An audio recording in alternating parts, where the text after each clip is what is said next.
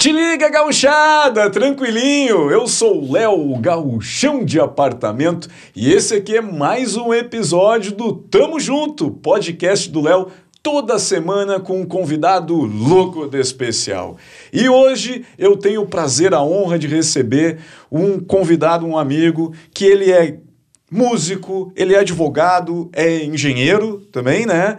E apresentador de TV, radialista. Bom, é um homem multifunções aqui, um grande amigo meu, Gustavo Vitorino. Que alegria, meu querido, que alegria estar aqui com você, que alegria. Muito obrigado pelo convite, é um privilégio sucesso desse podcast aqui, quando você me fez o convite, eu digo, opa, dentro, tô dentro. obrigado, Gustavo. obrigado, obrigado pela gentileza, obrigado pelo carinho, pela recepção.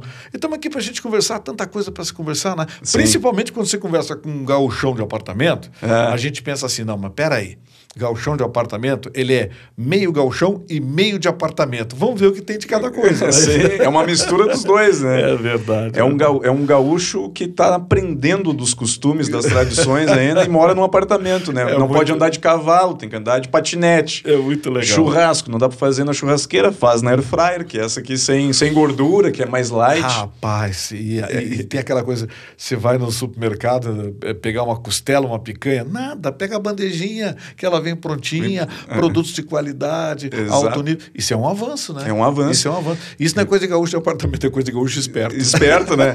e agora tu viu que eles estão fazendo até bergamota descascada, já vem na bandejinha no supermercado. Rapaz. Tu viu que evolução? Não, não e... fica com um cheiro nas mãos mais. E a gente é xingado quando compra, mas eu prefiro o xingamento, mas o conforto. O conforto. Beleza. Gustavo, quero iniciar os trabalhos aqui agradecendo aos nossos patrocinadores aqui do Tamo Junto Podcast. Quero agradecer muito a Granberg Alimentos, sabores que marcam momentos, que tem uma linha completa aí é, de linguiças saborizadas e tem um kit aqui, ó, que é de presente aqui para ti, Gustavo. Rapaz. Com vários sabores daqui das linguiças aqui, recheada com figa, abacaxi e tal. Tem até a linha de ATMs aqui, ó, tem choripã, hambúrguer, né? Aquela linguiça de grelha lá também para fazer um churrasquinho é top. Que espetáculo, hein? Que espetáculo. É. A, a, a Granberg ela inovou, né? Inovou, é, né? Sob todos os sentidos, né? E, não, e outra coisa, além de inovar, é a qualidade do produto. Qualidade. Porque uma coisa é a novidade, outra coisa é a qualidade. Exato. A Granberg consegue reunir os dois. Parabéns, é. parabéns. E a Granberg, ela, ela tá venda nas rede, na rede Zafari, né? Tu encontra... Uhum. Eu, antes de, de ter o patrocínio deles, eu era consumidor. Já é consumidor. E aí um dia eu peguei e marquei eles num, num, num, num stories, que eu tava assando um churrasquinho de, de apartamento, e eles, pá, que legal, e já eram, já conheciam o personagem, o Léo, e aí rolou a parceria que a gente está tempo aí juntos muito aí. bacana, muito bacana. E eles são extremamente competentes. Eu já é. sou, já sou, já sou aficionado pela marca, já sou consumidor da Gambag e vou falar é. uma coisa para você. A, a, a, gente fala da novidade, mas fala também da qualidade. E essa, com certeza, eu atesto. Aí, tamo junto. Quero agradecer também a NBK Home Office, a NBK Office, né? Que tem aqui todo o material de escritório. Tu quer montar aí para tua empresa, quer montar o teu home office, tu quer mesa de qualidade, cadeiras principalmente, essas cadeiras de diretores executivos aí para o teu negócio na NBK Office. A gente também tem um apoio aqui na, no nosso podcast da Top In House Móveis e Projetos. Se tu quer renovar a tua casa, fazer móvel, uh, decoração, uh, móveis planejados e tal, tem cinco lojas aqui na região metropolitana de Porto Alegre que tu pode encontrar aí os móveis certos para tua casa. Temos também aqui a Rodízio Burger Poa, o primeiro rodízio de hambúrguer do estado. Que maravilha. É, que o pessoal está acostumado com rodízio de pizza, né? Agora tem rodízio de hambúrguer e ontem a gente foi lá jantar lá no rodízio burger e é top de verdade hambúrguer hambúrguer grelhado assim, feito na churrasqueira. É muito bom. Que maravilha. Muito bom mesmo. Também temos o apoio da Salva Craft Beer, a Salva aí que tem as cervejas artesanais. Pessoal, João, um grande abraço, pessoal aí de Estrela, obrigado por estar junto com a gente também. Temos o apoio aqui da Marmita Leve Pronto, que é a Marmita Fit, que no final do programa eu vou te dar aqui uma, duas marmitas que eles nos, nos cederam bacana. aqui de presente também que é uma marmita que é para tu, tu quer ficar magrinho, quer dar uma, uma emagrecida, tu monta ali o teu, a tua marmita especial para tua dieta. Que Muito legal também. Rapaz, os teus patrocinadores só tem gente top, né? Tu viu? Tô, só tamo, gente Tamo junto top. com uma galera legal, então, né? Maravilha. E a RJ Dil Ferragens para Móveis. A RJ Dil, ela é um grande fornecedor aí de puxadores, dobradiças. Quer montar o teu móvel, o lugar certo para comprar os acessórios é lá na ferragem, lá da RJ Dil. Muito obrigado, tamo junto. Tchê, é uma grande honra receber aqui o, o Gustavo Vitorino, sou grande fã. Oh, Assisto sempre o Gustavo no, no, no, no, na televisão. Eu vou já aproveitar que eu vou pegar e vou servir uma linguiça aqui para nós ir degustando. Opa, opa. Mas, Vitorino, Gostei me fala um pouquinho. Eu queria saber do teu início da tua carreira, porque Olha, tu... você, quando você me apresentou aqui, deu essa você esqueceu a principal, que é jornalista. Jornalista, é. verdade. ah, eu tenho, eu, eu tenho uma história eu tenho uma história longa, até porque velho tem história longa, né? Então, assim, uh, uh, as histórias que a gente tem profissionais, elas têm um componente muito interessante. Porque você tem passagens é, que muitas vezes as pessoas dizem, ah, mas você já fez isso? Sim, já fiz, por que não? Uhum. Né? Então, eu já tive muita coisa. Rapaz, eu já fui fotógrafo. Foi fotógrafo? Fui também. fotógrafo da revista Ele e Ela. Mesmo? eu morei 22 anos no Rio de Janeiro, né? Trabalhei na Rede Manchete. E Sim. aprendi a fotografar com Guaraci Andrade. Guaraci Andrade era fotógrafo das, das estrelas, dos grandes colunistas sociais aqui, aqui em Porto Alegre. Uhum. É, tinha uh, o, o, acho que era o Moacir Pereira, que tinha o codinome de Carlos da Maia, na Zero Hora, e o Guaraci fotografava esse pessoal. É, fotografava à noite, coisa e tal. E um dia o Guaraci disse para mim, rapaz, quer aprender a fotografar? Uhum. Compra uma máquina decente. Aí me deu uma dica lá de uma máquina, compra uma máquina decente e vamos comigo, vou te ensinar a fotografar. Eu era garotão. Sim. Uh, o Guaraci já era velho nessa época, viu? Ele vai ver isso, vai me matar. Mas o Guaraci, não, o Guaraci era jovem também. E aí começou a me ensinar, me ensinar a fazer revelação, me ensinar a fotografar, ângulo, essas coisas, lente. Naquela época a coisa era muito artesanal, né? Sim. E eu, eu, eu, eu, eu tenho uma lição comigo, viu, Léo, do, do meu velho pai, que dizia o seguinte: olha, meu filho, se você quer ser reconhecido e aplaudido, faça uma coisa bem feita. Mas se você quer encostar a cabeça no travesseiro pro resto da tua vida e não se incomodar, aprenda a fazer muitas coisas. Sim. Então, assim, uh, eu tive uma fase no Rio de Janeiro, uh, fui para o Rio de Janeiro para trabalhar como jornalista. Uh, eu saí muito cedo do Rio Grande do Sul, saí com 24 anos, voltei para cá com 50, fiquei 26 anos fora. Tu começou, desculpa te interromper, mas tu começasse com 17 na carreira de. Na Rádio Cinderela, Cinderela de, Campo, de, de Campo, Bom. Campo Bom, isso. Isso. E aí depois tu veio trabalhar na Gaúcha aqui. Né? Isso, né? trabalhei na Rádio Gaúcha um tempo. É, eu, era, eu era repórter, repórter de rua, o apresentador na época era o Celso Ferreira. Uhum. Celso Ferreira. Depois foi o Domingos Martins. À tarde eu, eu trabalhava lá e, e, e andava na, na, unidade móvel, que era aqueles Fusca uhum. brancos da RBS, escrito Rádio Gaúcho, assim, azul, com um olho. Na época era um olho, assim, um olho estilizado, é, com um radinho Motorola, daquele. Uhum. horror aquele E uma antena, a antena fazia a volta no carro, né? Por cima, assim. E eu andava pela cidade, era o repórter da cidade do, do programa da tarde do Celso Ferreira. E era muito legal, distribuía prêmio, radinho, rancho, distribuía. É, era, é, foi uma experiência, foi uma experiência muito legal. E aí tu depois foi... de um certo tempo, depois de um certo tempo, eu fui convidado para sair do Rio Grande do Sul. Estava uhum. inaugurando a Rede Manchete no Rio de Janeiro. E, e, lá eu tinha dois amigos, o, o Paulo Alceu e o Pedro Jaques, ambos oriundos da TV Gaúcha. O Paulo Alceu era repórter Uh, e o Pedro Jacques, que é meu irmãozão, era o chefe de reportagem da TV Gaúcha na época. Sim. Aí foi para lá, disse, ah, vamos para lá, coisa e tal, lá sempre tem que fazer, coisa e tal. Aí fui para lá. Lá eu fiquei fazendo o programa, eu trabalhei na Rádio Manchete, fazia o programa da manhã da Rádio Manchete. Uhum. Uh, fui, fui redator um tempo da Geográfica Universal. E até que apareceu uma oportunidade de fotografar para ele e ela ganhar uns troquinhos a mais, porque ele e ela era. É, odeio dizer isso, senhoras e senhores, mas ele fotografava uma mulher pelada. Ah, é? sim, o fotógrafo dele era, ele era uma revista masculina. Masculina, sim. Revista masculina, sim. Então eu fui, durante algum tempo, aproximadamente um ano, um ano e pouco, eu trabalhei de fotógrafo da revista Ele e Ela. Mas aí começou a ficar incompatível, porque eu tinha um programa na Rádio Manchete, depois uh, uh, eu, eu redigi algumas coisas para Geográfico Universal, então o tempo foi ficando curto, foram aparecendo outras oportunidades de trabalho, e aí foi. Uhum. Fui para a revista Backstage, na época da criação da revista Backstage, que é a bíblia do mercado fonográfico, uma revista voltada à tecnologia de áudio e, uh, e instrumentos musicais. Uhum. Aí ganhei prêmios internacionais, inclusive pela revista Backstage. Fiquei muito feliz, fui colunista da Backstage desde a primeira edição até quando ela fechou e se tornou digital agora dois anos atrás 30 anos mais ou menos. Foi bem legal. Legal. Fiquei fora do Rio Grande do Sul 26 anos e voltei com 50 anos de idade. Hoje eu tenho 65, não tenho vergonha de contar, ao contrário do Chicão, porque eu passei do Chicão, né? Tu, tu passou? É, é, o Chicão era bem mais velho que eu, hoje eu sou mais velho que ele. Eu não sei como eu consegui. o Chicão, bom, aniversário de 60 anos do Chicão foi uns quatro. uns quatro aniversários, quatro anos seguidos aniversário. Dos 60, 60 anos do Chicão, é. Então, assim, é, é, eu faço 66 agora em janeiro, e nesse período. 18 de muito, janeiro, né? 18 de janeiro. E tive muitas atividades. Quer ver uma coisa? Algumas coisas que não estão no meu cadastro, por exemplo. É, eu sou músico também, né? Sim. Fiz a escola aqui em Porto Alegre, eu fiz o Instituto Palestrina, Harmonia Funcional, dois anos.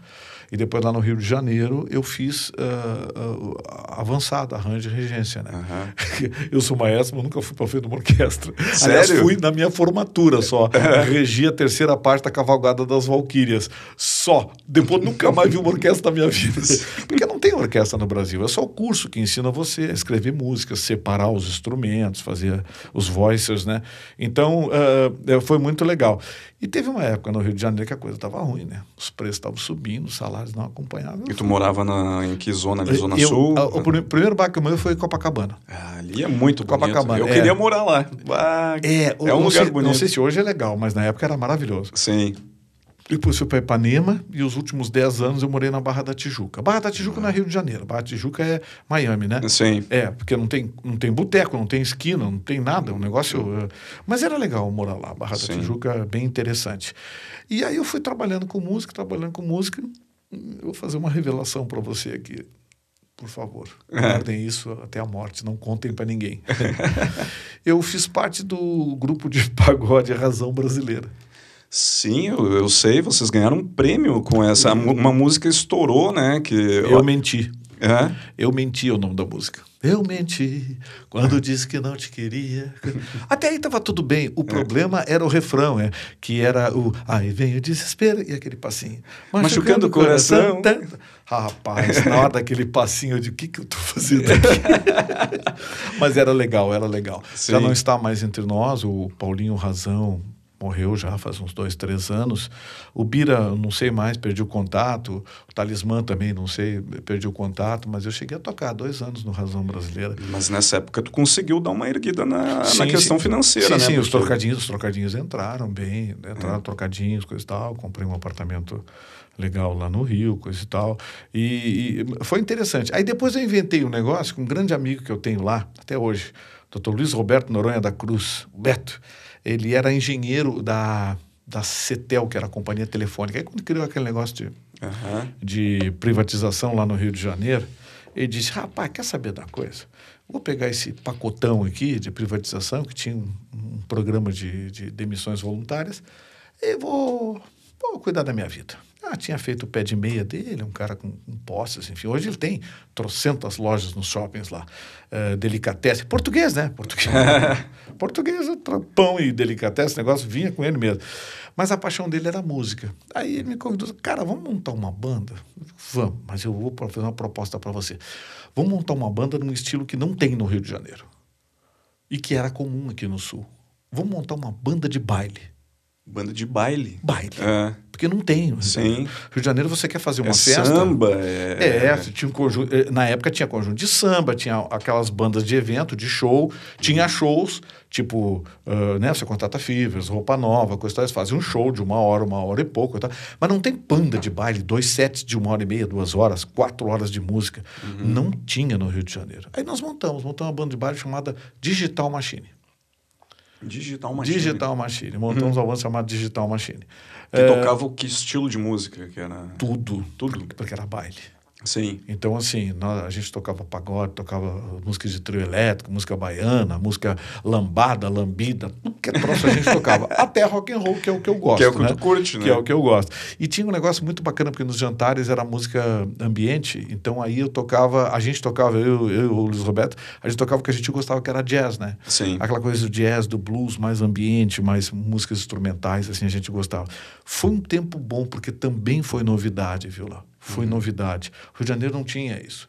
As bandas do Rio de Janeiro, a banda de show, os caras preparavam a banda para fazer show. Sim. Né? E, e, e, os bailes era complicado. Os bailes, é, é, é eles tinham que pedir para o grupo tocar um pouquinho mais, aí botava antes um outro grupo, ou depois um outro grupo. De repente, ficou economicamente é, viável, viável. para eles, foi um achado. Porque Sim. você contratava uma banda só, a gente levava um DJ que botava 30 minutos antes, a gente fazia o baile, Inteiro. e quando estava desmontando o equipamento, apagava as luzes no palco e o DJ ficava tocando uma coisinha mais suave para as pessoas sair. Então era uma banda de baile, uma banda de evento mesmo. Sim. Rapaz, isso há, deixa eu ver, eu voltei há 15 anos, a nossa banda, 30 anos atrás foi um, um achado. Né? Sim. Anos 90, banda de baile no Rio de Janeiro, não tinha. Não tinha. Não tinha. E foi bem legal. A gente foi criou uma novidade. Depois de uns dois, três anos, começaram a surgir muita gente lá, né? Banda Sigilo, que acho que existe até hoje. É, uma porção de bandas que surgiram lá, Asa Delta, é, que é eram bandas de baile, mas nesse estilo. Sim. E aqui no Sul era comum. Era, é bem comum, né? Como, a, a, até hoje, até né? Hoje, tem, sim. Até hoje tem as bandas aí, Fama, Show 4, essas bandas, bandas de baile. E, e, e na época tinha, nós tínhamos grandes bandas aqui em Porto Alegre, né? Uhum. Eu lembro que era Beat Five, G Revian, Impacto, grande, grandes bandas de baile que a gente tinha aqui.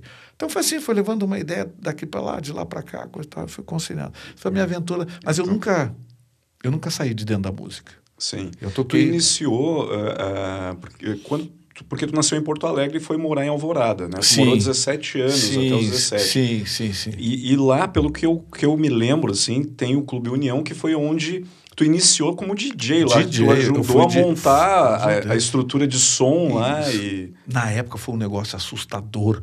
Porque o presidente do clube, o Foguinho, o Valdir Silveira, que é meu amigo até hoje, mora uma quadra da minha, até hoje ele me cobra, diz, cara, o nosso sistema de som custou mais caro que a sede do clube. Mas foi um negócio, foi um negócio na época, eu estou falando para você em 48 anos atrás, 47 anos atrás, mais ou menos. Eu tinha uns 15, 16 anos. É, é, nós compramos amplificadores Polivox, mesa de áudio, compramos um sistema de amplificação, as caixas com suspensão acústica. Foi um negócio assim monstruoso que a gente montou. Uhum. Aquilo era para fazer dinheiro para o clube, porque não só as festas, os eventos do clube, a discoteca conduzia, como também os eventos especiais. Ia muita gente de Porto Alegre. É isso que eu ia dizer. Quando tu vai até hoje em Alvorada, o pessoal fala do antigo tempo União, do, União, do União, quando tinha os bailes que o pessoal saía de Porto Alegre, região, para ir lá, ir por lá. causa da estrutura que tinha da discoteca. De, de, da discoteca. Rapaz, é. botamos luzes no chão, luz em cima, luz piscando, luz girando. Era um inferno na Terra. Mas eu estou falando em 48 anos atrás, né? Sim. Então, assim, era uma coisa meio, meio, pô, que bacana, um negócio diferente, era super diferente mesmo. A gente, na época, teve, recebemos até uma proposta interessante. O, hoje, uh, o Dentel, Hoje você tem uma rádio é muito difícil, exige coisa e tal, tá, tá, uhum. tá. Comprar para advento da internet, a gente sabe que a rádio vai mudar de padrão, de perfil, né?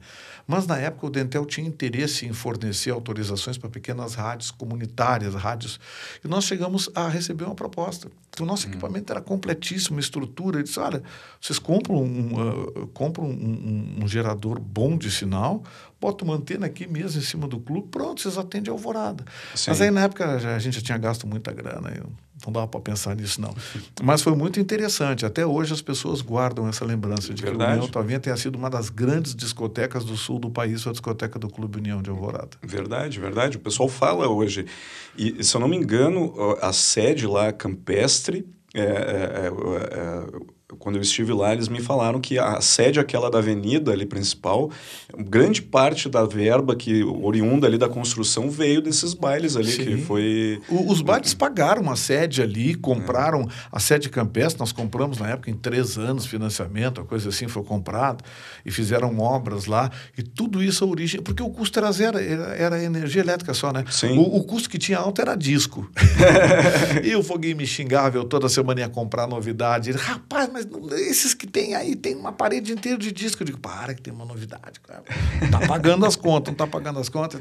Foi muito legal. Foi, foi uma, uma, uma, uma proposta interessante que na época transformou a União. A gente chegou até, pensamos até na época em é, é, profissionalizar o clube, Esporte Clube União Esperança era na época, uhum. em, em um clube de futebol profissional. Sim. Mas aí também não, não evoluiu a coisa, enfim. E até hoje fica a lembrança lá do pessoal, quase 50 anos depois, ainda lembra. Ainda lembra. discoteca do União, é verdade. E quando tu, tu morou 22 anos no Rio, tu falou, isso, né? É, e isso. quando tu voltaste para cá, tu, tu Eu fiquei 26 anos fora, né? 26 anos é, fora. 26 anos fora. Eu tive uma época em Florianópolis também, na, na Rádio TV Cultura lá. É, andei em Chicago, andei em Frankfurt. É, eu, sou, eu gosto de é um cara do mundo. Sim, eu gosto de botar uma malinha debaixo do braço e falar: Rapaz, eu sou solteiro. Sim. Sem filho. Não, não, não, não tenho conta para pagar, não, não, não devo nada para ninguém, não, não coisa nenhuma. Eu digo, olha, uh, o meu espírito é o de aventura. Eu Exato. quero conhecer as pessoas, quero conhecer os lugares. E até hoje, sabe, Dudu, quando eu viajo, eu vou aos lugares assim, eu, eu posso dizer que eu já conheço grande parte do mundo, uhum. uh, lá pelas emissoras de rádio do Rio, até aqui pelo Sul. Eu fiz cinco Copas do Mundo, três Olimpíadas, então assim, uh, e, e, eu, até quando estou de férias, gosto de viajar. Sim. Também, porque as pessoas viajam só nas férias, eu viajo dentro e fora das férias. E eu, e eu, eu sou do tipo que gosta de andar na rua e conversar com as pessoas. Eu gosto de conversar com o cara da banquinha de jornal, com, eu também. com o atendente da padaria. Faço a mesma coisa. É que você, aí que você aí, aprende. Aí tu aprende, tu, aí tu entende a essência do lugar das pessoas, né? Da, da... Eu gosto de caminhar, não sei se tu é disso também. Sim, sim, sim. É jeans, tênis e camiseta. É, isso, eu vou caminhando pelo lugar, porque muita gente, quando vai para um, viajar para uma cidade, por exemplo, que nem a gente falou do Rio de Janeiro, tu chega no Rio, tem aqueles pacotes, ou o pessoal que faz aqueles. Que espetáculo é essa? O que, que é essa? Essa aí é de abacaxi com figo. É muito boa, né? Rapaziada da Granberg, vocês são maravilhosos. O mundo é melhor porque vocês existem, tá? Verdade, é muito bom, né? E aí o pessoal gosta de fazer, você estava te dizendo ali, dessa, desses passeios, né? Que tu entra num carro, vai para o lugar, hum. faz o passeio, volta. Eu já prefiro fazer é, diferente. Eu, não... eu, vou a pé até o lugar e vou o, conhecendo o, o bairro. pacote, né? O pacote, o pacote é. turístico. Não, não, não, não.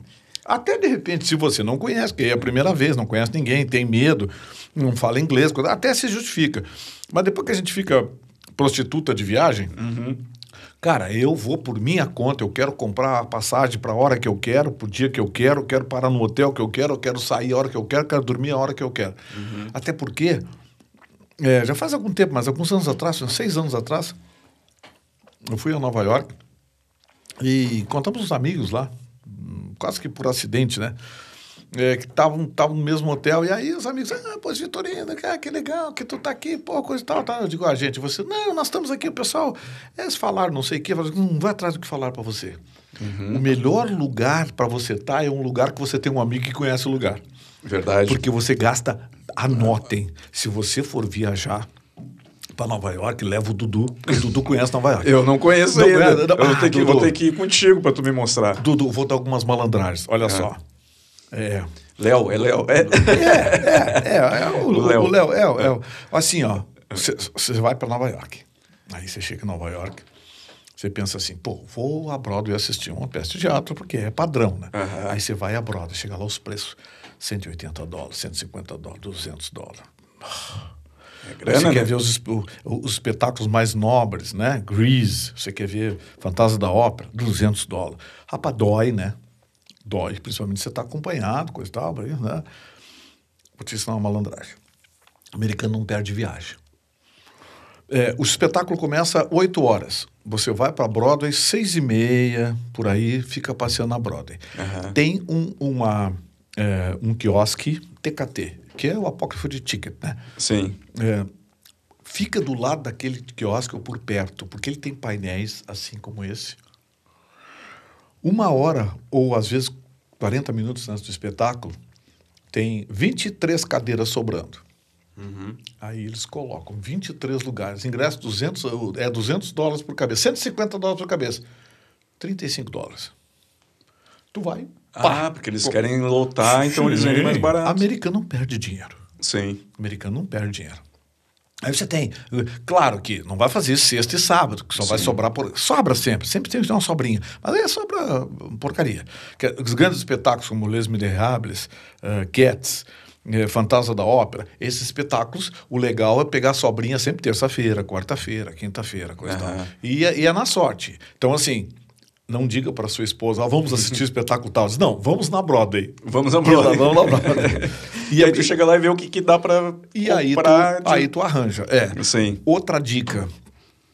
O Village uh, é o bairro boêmio de Nova York. Uhum. Todo mundo vai pro Sorro. O Sorro é o bairro boêmio metido a besta. O, o, a nossa cara, a nossa porque nós somos jovens, né? Uhum. Tem uns velhos de 60 anos que são velhos. Que são nós, nós somos jovens. É. Então, assim, uh, uh, uh, o Village é, é o fervo. Uhum. Os pubzinhos assim, um ao lado do outro. O americano tem o hábito de sair cedo de casa. Ele sai do trabalho e vai beber. Sim. Aí, 10, meia, 11 horas, mais tardar meia-noite, ele volta para casa, vai casa. dormir, trabalhar no outro dia. Nós, como estamos de férias, então, o que, que eles fazem? Os pubs, chega meia-noite, eles viram a placa e põem free. Você não paga mais couvert, nem ingresso, não paga nada. Você só paga o que beber. O que beber. Claro, no balcão. Sim. Que é o meu ponto predileto. Né? Do balcão. Eu gosto bar, eu sou botequeiro, eu gosto de boteco, eu gosto de balcão de madeira, banquinho, coisa e tal, de preferência um bêbado lá falando alto, outro aqui chorando porque a mulher abandonou, aqueles troços assim, Sim. balcão. Você entra nesses pubs, você ouve o melhor jazz, toma duas cervejinhas, paga 10 dólares, levanta e vai embora. Ah. Entra no pub do lado, tá tocando country rock, bandas de qualidade, você ouve meia hora de country rock, toma duas, três cervejinhas, paga mais 10, 15 dólares, levanta, entra no outro, tem jazz, lá adiante tem blues, lá... Sim. Você gira três, quatro pubs, gasta noite, 100 gasta... dólares e ouve a melhor música da melhor qualidade. Porque Nova York não é bom, não sobrevive, né? Sim. Não, Tem muita é concorrência. Bom, muita concorrência. É. E agora, é, é, o Brooklyn está assim também. A região da ponte do Brooklyn, Sim. dos dois lados, uh, os empreendimentos noturnos ali tomaram conta. Uhum. Então está ficando assim. Começaram com restaurantes e agora estão aparecendo uns pubs muito legais Legal. em Nova York, ali no Brooklyn. Então, assim, mas... Uh, uh, depois de 11, 11 e meia, meia-noite. Porque até essa hora você paga preço americano. Ao contrário do que acontece nos outros países, onde o turista paga mais caro, lá se você subir ao macete, você gasta menos. Gasta menos. Que o próprio americano. É, então é, é, é muito legal. Dica boa. É muito legal. Boa. Mas o Gustavo, a gente estava falando então ali da. É, vamos voltar ali para coisa da. que tu estava em Florianópolis, né? E trabalhou um tempo na TV Cultura, lá na Rádio Cultura, TV Cultura, ah, né? Isso. E tu, como é que foi tu, o teu retorno para o Rio Grande do Sul? Tu veio aqui para trabalhar em rádio também ou foi questão profissional de, de, de no teu escritório? Não, é, eu fui de... É, o meu retorno, a, a, eu voltei para cá do Rio, né? Uhum. Eu fui a Florianópolis. Florianópolis, fui para o Rio. Fiquei no Rio, aí saí, fiquei um tempo em Chicago, depois andei em Frankfurt, na Alemanha, voltei para o Rio. Eu voltei para o Rio, uh, uh, voltei do Rio para cá, é, fazem 17 anos, 15 anos, 16 anos, coisa assim, não faz 17 ainda. Eu vim comemorar meus 50 anos aqui. Uhum. Eu voltei porque a minha mãe estava muito velhinha, Sim. já com a saúde frágil, e as minhas irmãs tinham propostas para sair de Porto Alegre. Uhum. É, uma está morando hoje em Recife, mora com, lá com marido, filho, neto, cachorro, papagaio, aquelas coisas, uh, e a outra está morando em Torres. Uhum. E eu voltei para cá, eu digo, não, vou ficar perto da, minha mãe, coisa e tal. Essa minha irmã de Torres ficou aqui até a minha mãe descansar. Ah. E a gente ficou cuidando dela, coisa e tal. Ficamos juntos aqui, dando o apoio. Porque minha mãe pediu, disse, olha, pô, você... Cara, repito, eu não, não, tenho, não tenho filho, não casei, não, não nada. Eu sempre tenho uma namorada, coisa e tal. Claro. Namorada. Vamos deixar bem claro. O, já conheci umas duas, três já.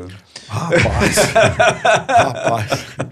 Mas é muito legal, é, é, muito legal assim, viu, Dudu? É uma coisa que eu acho muito bacana e eu tenho orgulho de dizer até hoje. É, todas as mulheres com as quais eu me relacionei se tornaram minhas grandes amigas. Eu já fui até padrinho de casamento de uma delas. Tu vê? É muito legal. Ficar uma amizade. Uma amizade. Ficar sim. uma amizade é muito importante. Então, assim, o que, que aconteceu? Ao longo do tempo, eu voltei para Porto Alegre, mas aí já com uma outra formação, né? Já com a uhum. cabeça, cabeça voltada ao direito, enfim. Aí comecei a participar mais da OAB aqui. Hoje eu sou conselheiro da OAB, eu faço parte do órgão especial, que é um órgão recursal de última instância da OAB, uma espécie de. Assim, tem o, o juiz, né? Depois tem o, Tribunal de Justiça dos Desembargadores. Sim. É, seria esse, esse órgão. O órgão especial é a última instância, faz parte do órgão especial, faz parte de de duas comissões lá também, a comissão de ensino jurídico, que fiscaliza, monitora, eh, acompanha as faculdades, os cursos de direito, e também a comissão de uh, sociedade de advogados, que também monitora os escritórios do, de advogados, as atividades, enfim. Então, tem uma atividade bem boa lá dentro da OAB, tenho bons amigos lá. Eu tenho tribos, né? Uhum. Léo, é, todos têm tribos. Eu tenho a minha tribo da área de tecnologia, de TI, de engenharia, da área de sistemas. Uhum. Eu tenho a minha tribo de jornalistas. Sim. Eu tenho a minha tribo de juristas. Eu tenho a minha tribo de músicos. Porque eu não parei de tocar. Eu até hoje me meto ainda. Mas descobri um negócio maravilhoso. Como é bom tocar na banda dos outros. Ah, é, né? Você não se incomoda. Você só chega ali, Rapaz eu, rapaz, eu tentei uma vez montar uma banda minha aqui. Montei, a banda era legal. Uhum. Uh, eu digo, vou dar um visual bacana, pra, vou botar duas cantoras. Sabe qual é a diferença das cantoras e do Talibã? É. Com o Talibã tu ainda pode negociar. As mulheres são difíceis. Rapaz, gênio forte. Essa eu não canto. Né, Se, ela cantar essa, eu não vou cantar essa. Não, não, eu não Que vou fazer loucura. backing para ela. É. Mas foi muito, muito divertido. Até que nós acertamos, conseguimos duas cantoras legais, coisa e tal. Mas aí começou a faltar tempo, né, Léo? Sim. Porque você ter uma banda exige ensaio, preparação, aí você tem que vender, coisa e tal. Sim. Então hoje eu estou na forma mais divertida do mundo. Não ganho nada com música, mas toco umas cinco bandas diferentes. Todo mundo que me convida, ah, Gustavo, vem, né? Vem Tra- aí." traz o teclado. Eu vou com o teclado. Gustavo, traz o, o- a guitarra. Vou com a guitarra. Gustavo, traz o violãozinho para nós. Vou com o violãozinho. Convida que eu vou. Sim. Aliás, já avisei os amigos, cuidado quando me convidar. Eu tenho péssimo hábito de aceitar. De aceitar. É, eu já vi tu, tu tocando e cantando também na- nas festas da, Ah, do- lá do da Jair. casa do Jair Cobb, né? Jair Agadifico, Muito legal e, O- e o- toca bem, canta, canta bem também, né? A gente se diverte, É, né? A gente é se uma, é diverte. uma diversão. Porque quando você toca por diversão, é, você não tem aquela preocupação profissional, né? Sim. De agradar o cliente, de cumprir horário, de escolher repertório. Quando você toca por diversão, você sabe, quem te convida sabe que você é porra louca. E vai tocar do teu jeito Vai- as músicas que você quer e quando quiser. Sim. Então, assim, é, é, e esses encontros de amigos é muito bom por causa disso. Que é uma confraternização, né? Todo Tá- mundo se diverte. se diverte. Eu lembro até a Magda Beatriz cantou uma vez junto. A né? Magda teve uma vez no evento, é, a Magda foi uma vez no evento e, e cantou. Mas a Magda, ela fica braba. Eu digo, Magda canta. Eu não quero. Eu canto. Ela é resistente, mas a Magda canta bem. Ela Canta é- bem, né? Canta bem, ela é, é boa cantora, mas é preguiçosa, não quer, né? Não quer. Não quer.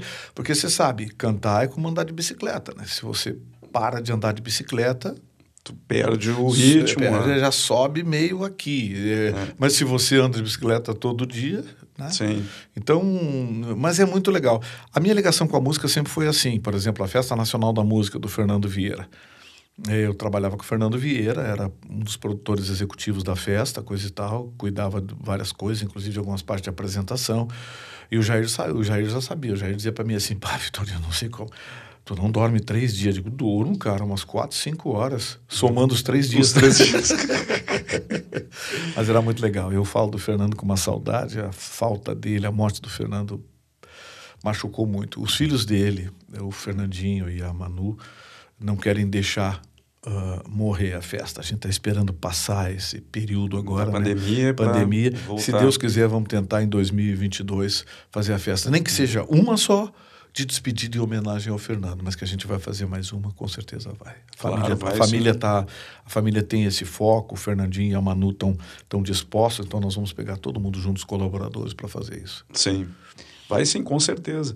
E, mas tu, eh, tu é um dos organizadores da festa, né? É, eu, eu- eu trabalho na parte de produção, a parte de tecnologia, por exemplo, os palcos, equipamento, guitarras, violões, eh, sistemas, mesas de áudio, pedaleiras, tudo é tudo eu que providencio. Eu trago as empresas que Sim. têm intenção de divulgar, né? Eles divulgam, distribuem instrumento, distribuem. Eu acho que eh, o, o, o, pessoal da Takamine, por exemplo, dava violão Takamine. Imagina chegar um, um cantor e dar um violão Takamine para ele, o cara cair é. sentado. Sim, imagina. E é impressionante, eu lembro como se fosse ontem, a equipe da, a equipe da Sonotec, que representa a Takamine no Brasil, o Michel Teló. Era um ilustre desconhecido. O pessoal Sim. chamava ele de pininho, porque tinha um cabelinho arrepiado. Assim, Era ele tocava todo mundo. Ele tocava sanfona com um, violão com outro, violão com outro. Aí o pessoal da Sonotec eh, chegou nele e disse, garoto, vem cá, senta aqui. você canta bem, você toca bem, você toca. Ele toca bateria, sanfona, ele é muito instrumentista. Muito instrumentista. E ainda não tinha estourado a música, né? O pessoal da Sonotex aqui, ó. Tu vai tocar com esse violão aqui a partir de agora. Ele lonta caminho e arregalou os olhos. Vai tocar com esse violão aqui a partir de agora. Pá. Rapaz, eu acho que os primeiros dois anos de sucesso do Michel Teló, o violão que. Ele, ele usava mais a sanfona, né? Uhum. Mas o violão Takamine estava lá no palco. Então tinha muito disso. As empresas sabiam tirar proveito dos endorsements, né? Sim. A Cássio, por exemplo, que é, os meus teclados são Cássio. A Cássio é, é, tinha fama no Brasil de só produzir aqueles tecladinhos de brinquedo. Aí a uhum. Cássio resolveu investir no Brasil e veio para a Festa Nacional da Música. E aí começou botar teclado na mão do Ivan Lins, Guilherme Arantes, para testarem os teclados testarem profissionais teclados. da Cássio. Hoje a Cássio, eu não sei se ela é líder de vendas, mas ela, junto com Yamaha e Holland, são os três maiores vendedores de teclado do, do, do Brasil, do Brasil. teclados profissionais. Então a festa tinha muito disso. Uhum. A festa transcendia, porque nós, uh, o, o, Fernando era muito criterioso na hora de escolher os artistas. Então assim, ele dizia para mim, Vitorino, olha só, a gente vai ter um terço de sucesso, o sucesso que está aí para garantir as mídias, um terço de históricos, que era Angela Maria, Gerard Adriane, Sérgio Reis, né? e vamos ter um terço de novidade que ninguém conhece, os lançamentos das gravadoras. Uhum. Então, assim, Paula Fernandes, Anitta, esse pessoal todo estourou na Festa Nacional da Música. Sim. Eram ilustres desconhecidos. E então, foi uma vitrine para eles ali. E a gente costumava brincar, eu e o Fernando, a gente costumava brincar. Dizia assim, Fernando, é um perigo, porque às vezes aquele, aquela guriazinha que está ali com o disquinho dela distribuindo, ano que vem ela pode voltar com o jatinho dela. É. Foi o que aconteceu com a Anitta, né? A Anitta, sim. A Anitta estava distribuindo o disquinho dela, no outro ano voltou como, como uh, super estrela. Michel Teló, a mesma coisa. A Paula Fernandes, a mesma coisa. Sim. Todos eles todos eles, literalmente, uh, deram um pontapé inicial na festa, porque na festa vinham artistas, produtores, executivos, diretores de gravadoras. Então, uh, todo mundo estava lá. Uh, esse um terço que eu te falei de novidade, uhum. metade da festa vinha de olho nesse um terço, nesse um terço. que eram os produtores, diretores de gravadora. Uhum. E aí deu no que deu. A, fe a, Festa Nacional da Música foi o maior encontro da música brasileira de todos os tempos, por mais de três décadas. Foi um evento espetacular. Era, era meio fechado ao público no início, né? Porque os artistas não queriam. Né? Uhum. Né? Aí, quando eles deram o start, há uns 15, 17 anos atrás, o Fernando, pode abrir para a imprensa. Aí, mas, por outro lado, trouxe problemas. Por exemplo, a gente fretava três aviões. O Fernando fretava três aviões. Uhum. Quando eu falo a gente, era a equipe de produção, né? Sim. Fretava três aviões. Os aviões pousavam na pista e os artistas entravam nos ônibus especiais. Era, acho que era os ônibus da Planalto, os ônibus de luxo da Planalto. Uhum. Entravam. E, porque se, como é que eu vou fazer 300 artistas, 400 artistas atravessar o saguão do aeroporto Salgado Filho? Para o aeroporto. Para o aeroporto. Não tinha como. Então era muito legal, a gente tinha essa operação. Aí vieram novas regras do DAC, não podia mais fretar três aviões, não podia mais não sei o quê, não podia isso, não podia aquilo, aí começou a complicar a gente, mas a gente sempre achava uma alternativa. O Fernando era um cara muito criativo. Sim. Eu tenho muitas saudades dele, porque o Fernando é um cara muito criativo. Às vezes eu via situações assim que. E agora, Fernando? Eles, para, nós vamos dar um jeito. É, o, o, o, grande produtor, é que o pessoal não sabe que produtor de eventos e coisas assim, a, o, o, trabalho dele é resolver problemas. É, é. O cara não, é resolver, resolver. É resolver problemas insolúveis. Isso. Porque os solúveis ele manda fazer, ó, oh, isso aqui, fulano, faz assim, assim, assim, é, tá, né? tá, tá certo. E, e, eu, às vezes tinha coisa que, nossa, eu ficava desesperado. Eu, a Manu, a filha do Fernando, Fernandinha, a gente, pá, pá, o Fernando, ah, vocês estão, é, peraí, pá, pá. E o Fernando e era legal, ele me xingava pra burro, é a falta que eu sinto. É, Fernando, Dos xingamentos dele. Não, ele só me xingava, ele ligava, já me xingando, pô, Vitorino, pô, Vitorino, pô. Quando o Fernando morreu, eu disse pro Paulo Sérgio Pinto, eu disse, ah, Paulo Sérgio, só sobrou tu pra me xingar agora, né? Porque era só tu e o Fernando que eu tinha pra me xingar. Sim. Muita saudade. O, o convite para tu ir para Pampa partiu do, do Paulo, então. Do Paulo Sérgio, o Paulo Sérgio, é. Eu, é. Tava, eu tava em Porto Alegre, num evento, aí eu Paulo Sérgio me viu. O que tá fazendo aí? Ué, voltei para Porto Alegre faz dois meses. Tá trabalhando? Não. Quer trabalhar? Olha bem, não é emprego, é trabalho. Quer trabalho, sim. Quero. Vai na pampa amanhã. Aí eu fui lá. Ó, daqui três meses começa a Copa do Mundo, nós precisamos de um coordenador para rádio, coordenador de esportes. É um cara experiente, um cara que já conhece, já fez rádio, já fez tudo. Né? Sim. Vou te apresentar para o Daniel Flores, que era o gerente da rádio. O Daniel me recebeu, conversou comigo, disse, não, não, vou começar a trabalhar já, amanhã mesmo, já, pode ir amanhã. Traz documento, dá pasta na RH, documento. E aí foi. Comecei a trabalhar na Rádio Pampa como coordenador da equipe de esportes. Aí depois virei comentarista, porque a Rádio Pampa fazia, fazia esportes, né? Aham. É, aí depois houve uma mudança. A Record comprou a Guaíba e a Rede Record saiu da Pampa. A Pampa foi para então para a Rede TV. Sim. E aí teve uma modificação significativa. Aí eu ganhei um programa na rádio. É, é, na TV eu, eu tinha participações esporádicas, às vezes no esporte, às vezes no, no noticiário, lá era uma coisa esporádica assim. Até que há sete anos atrás, o doutor Otávio e a Marjana Vargas, um olhou para a cara do outro, vamos fazer um programa diferente. Não vai ser um programa de cultura, não vai ser um programa de debate, não vai ser um programa de notícia, não vai ser um programa de bancada nem de variedade. Vai ser tudo junto, vai ser uma bagunça. O doutor Otávio disse: Olha, vamos ver como é que fica, qual é a proposta. Vamos aproveitar a Magda e a Carla Beatriz, que já estão lá na TV, e pega uns três porra louca lá das rádios, lá, ver qual é os mais malucos que nós temos lá. Tá. Aí pegaram eu, Chicão e o Marne. O Marne, um cara, né? Sério, o Marne é a história do rádio gaúcho. né?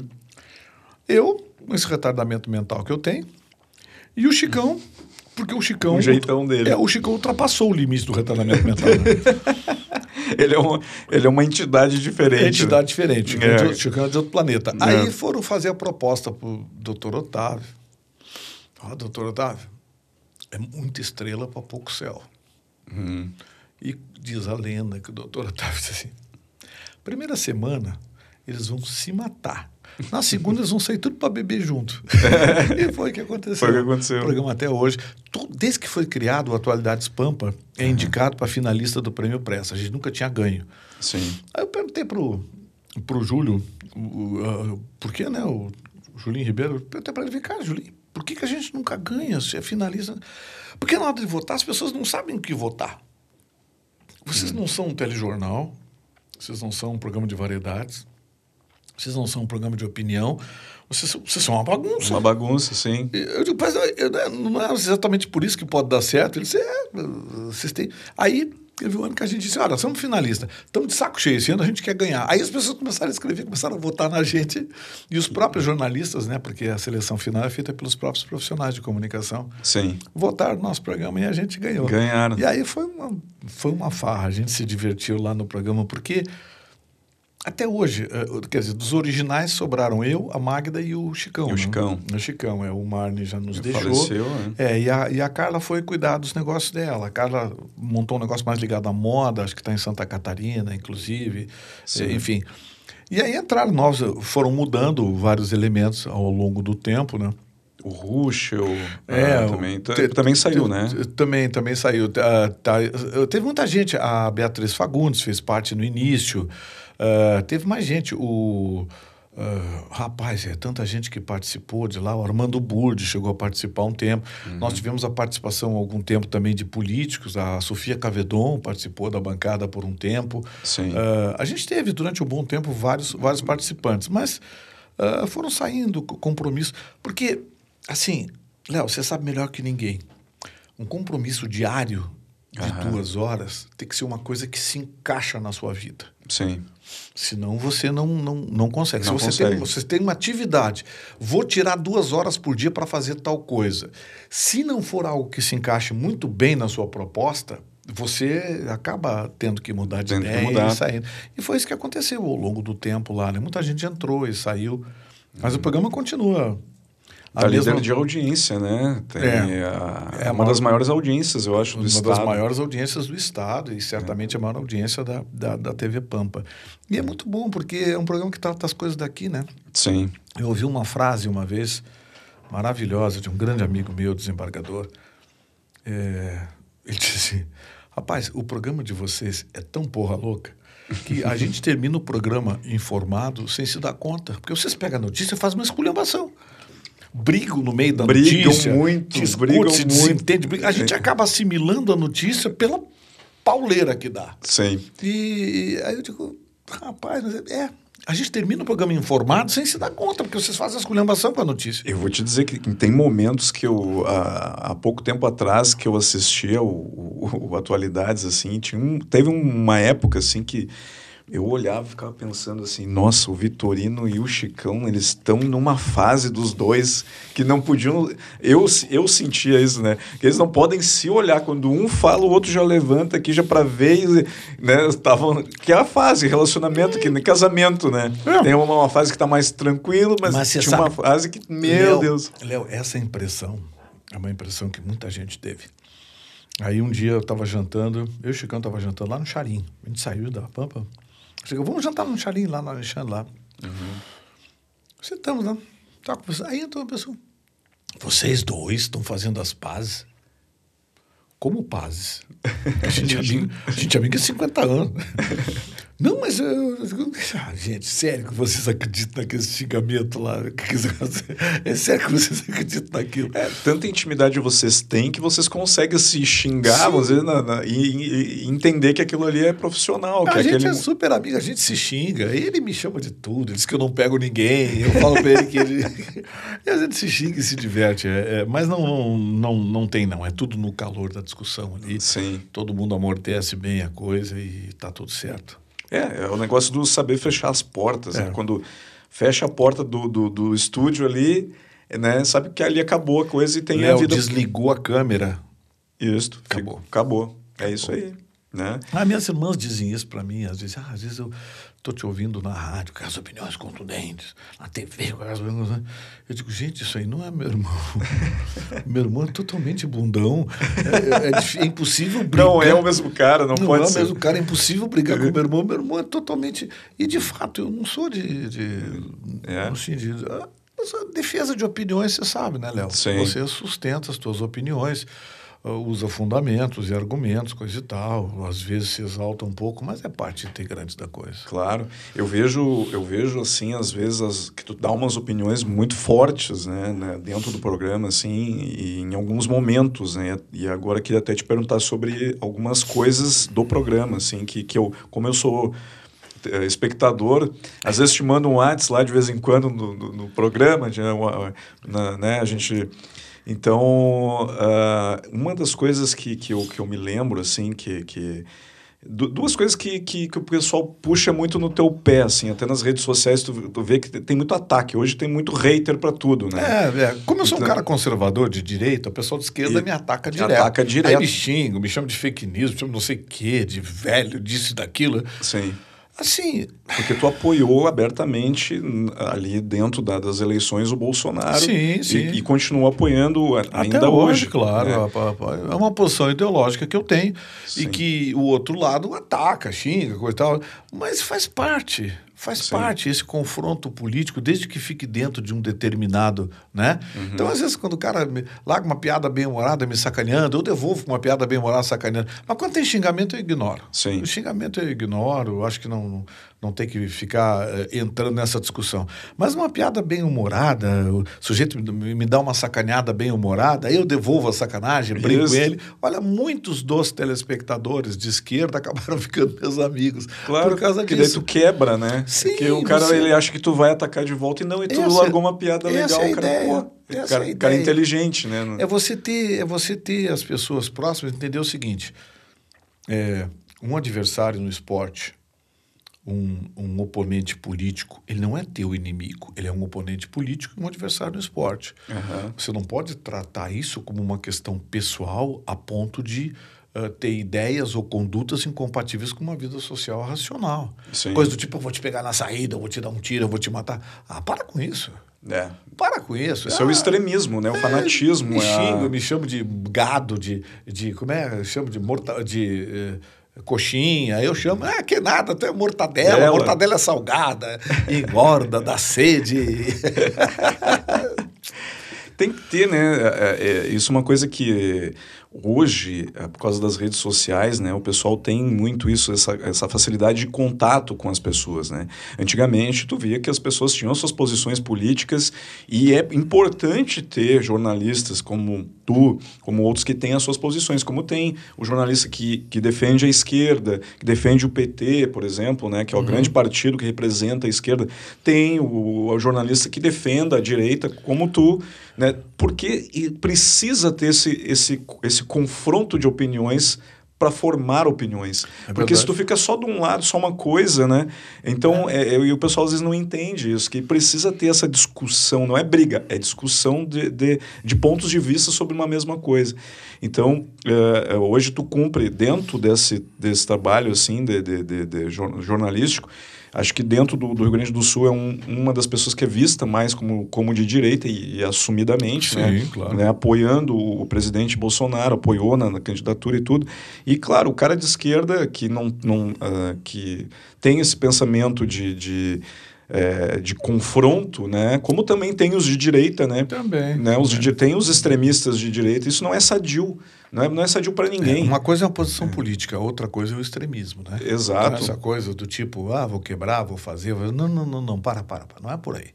Não é por aí. Vamos, vamos confrontar ideias. Ah, o, o, Lula é isso, o Bolsonaro é aquilo, aquilo outro. Tá bom, confrontem as ideias, debatam, mas fiquem no campo das ideias. Uhum. Porque eu acho que passar disso é perigoso. Eu, por exemplo, uh, hoje eu sou comentarista da Rede Pampa, mas uh, nos primeiros, eu diria que antes do Atualidades, né? Uhum. Antes do Atualidades, eu, eu tinha o meu programa. E no meu programa, as posições político-ideológicas eram exclusivamente dos convidados. Uhum. Eu nunca assumi posição político-ideológica antes de virar comentarista. Porque, primeiro, o, o cara que se vende como isentão, Léo, o cara que se vende como isentão, ele, ele é o tipo do oportunista. O que está dando mais uh, audiência? É xingar vai, a esquerda ou xingar a direita? Aí eu vou. Sim. Esse é o oportunista. O cara que é de esquerda, ele tem a posição dele de esquerda. O cara que é de direita tem a posição dele de direita. O isentão é o oportunista. E esse, infelizmente, cada vez mais começa a ganhar espaço. E eu tenho, um, eu tenho uma máxima comigo que é o seguinte: grupo de comunicação que tem uh, comunicadores de uma única vertente ideológica ou que tem uma única posição e opinião, não é um grupo de comunicação, é um balcão de negócios. É. Sem citar nomes, Isso é perigoso, gente, né? é, é, sem citar nomes, a gente está vendo aí que empresas destruíram sua credibilidade nos últimos tempos, exatamente porque se transformaram. Aliás, sempre foram um balcão de negócios, uhum. só que ficou escancarado, né? Agora ficou escancarado. Então, assim, você vê, a Rede Pampa é extremamente plural. Não vou citar nomes aqui, mas tem gente de esquerda lá. Sim. Tem gente de direita, eu sou de direita, conservador, tem outros lá também. Então, assim.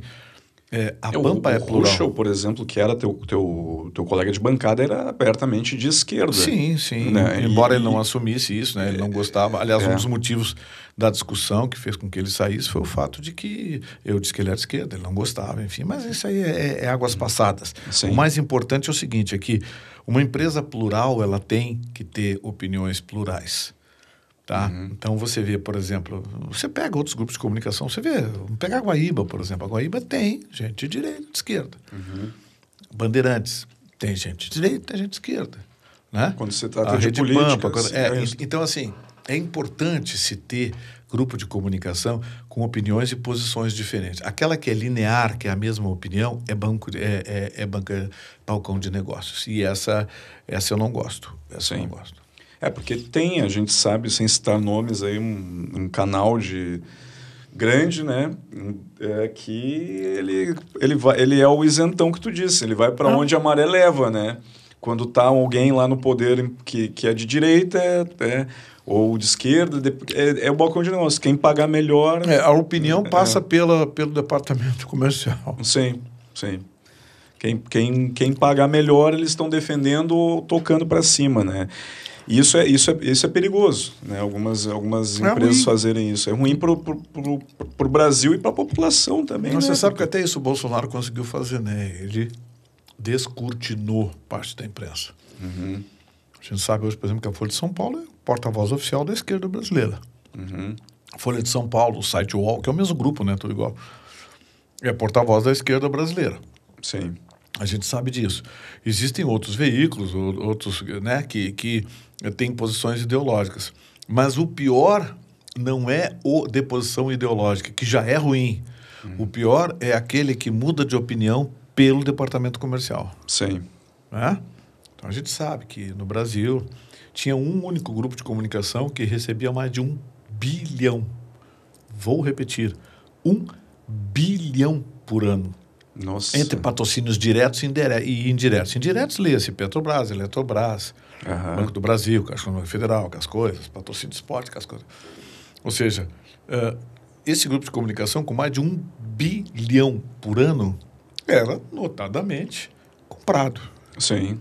Tanto que a gente viu Bolsonaro disse: olha, eu vou cortar verbas. Não é essa verba, eu vou cortar todas as verbas de publicidade, vou reduzir a 20% o que era gasto que eu preciso fazer hospital. Aí teve que pagar agora o, esse negócio do auxílio emergencial e outras coisas, enfim.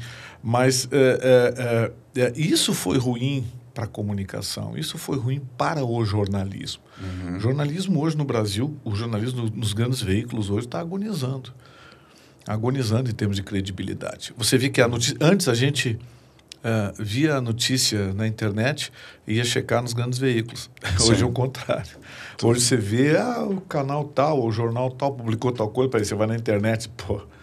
É, não é porque tem muita assim. informação, né? Tem, não é bem o acesso assim, é maior, né? É, então, a internet tu... se tornou referência. Daí o porquê que essa discussão sobre o controle da informação que circula na internet se tornou tão delicado. As tais fake news, por exemplo, se tornaram. É, quem é que diz o que, que é verdade? Agências de checagem que pertencem ao próprio veículo que publica a notícia?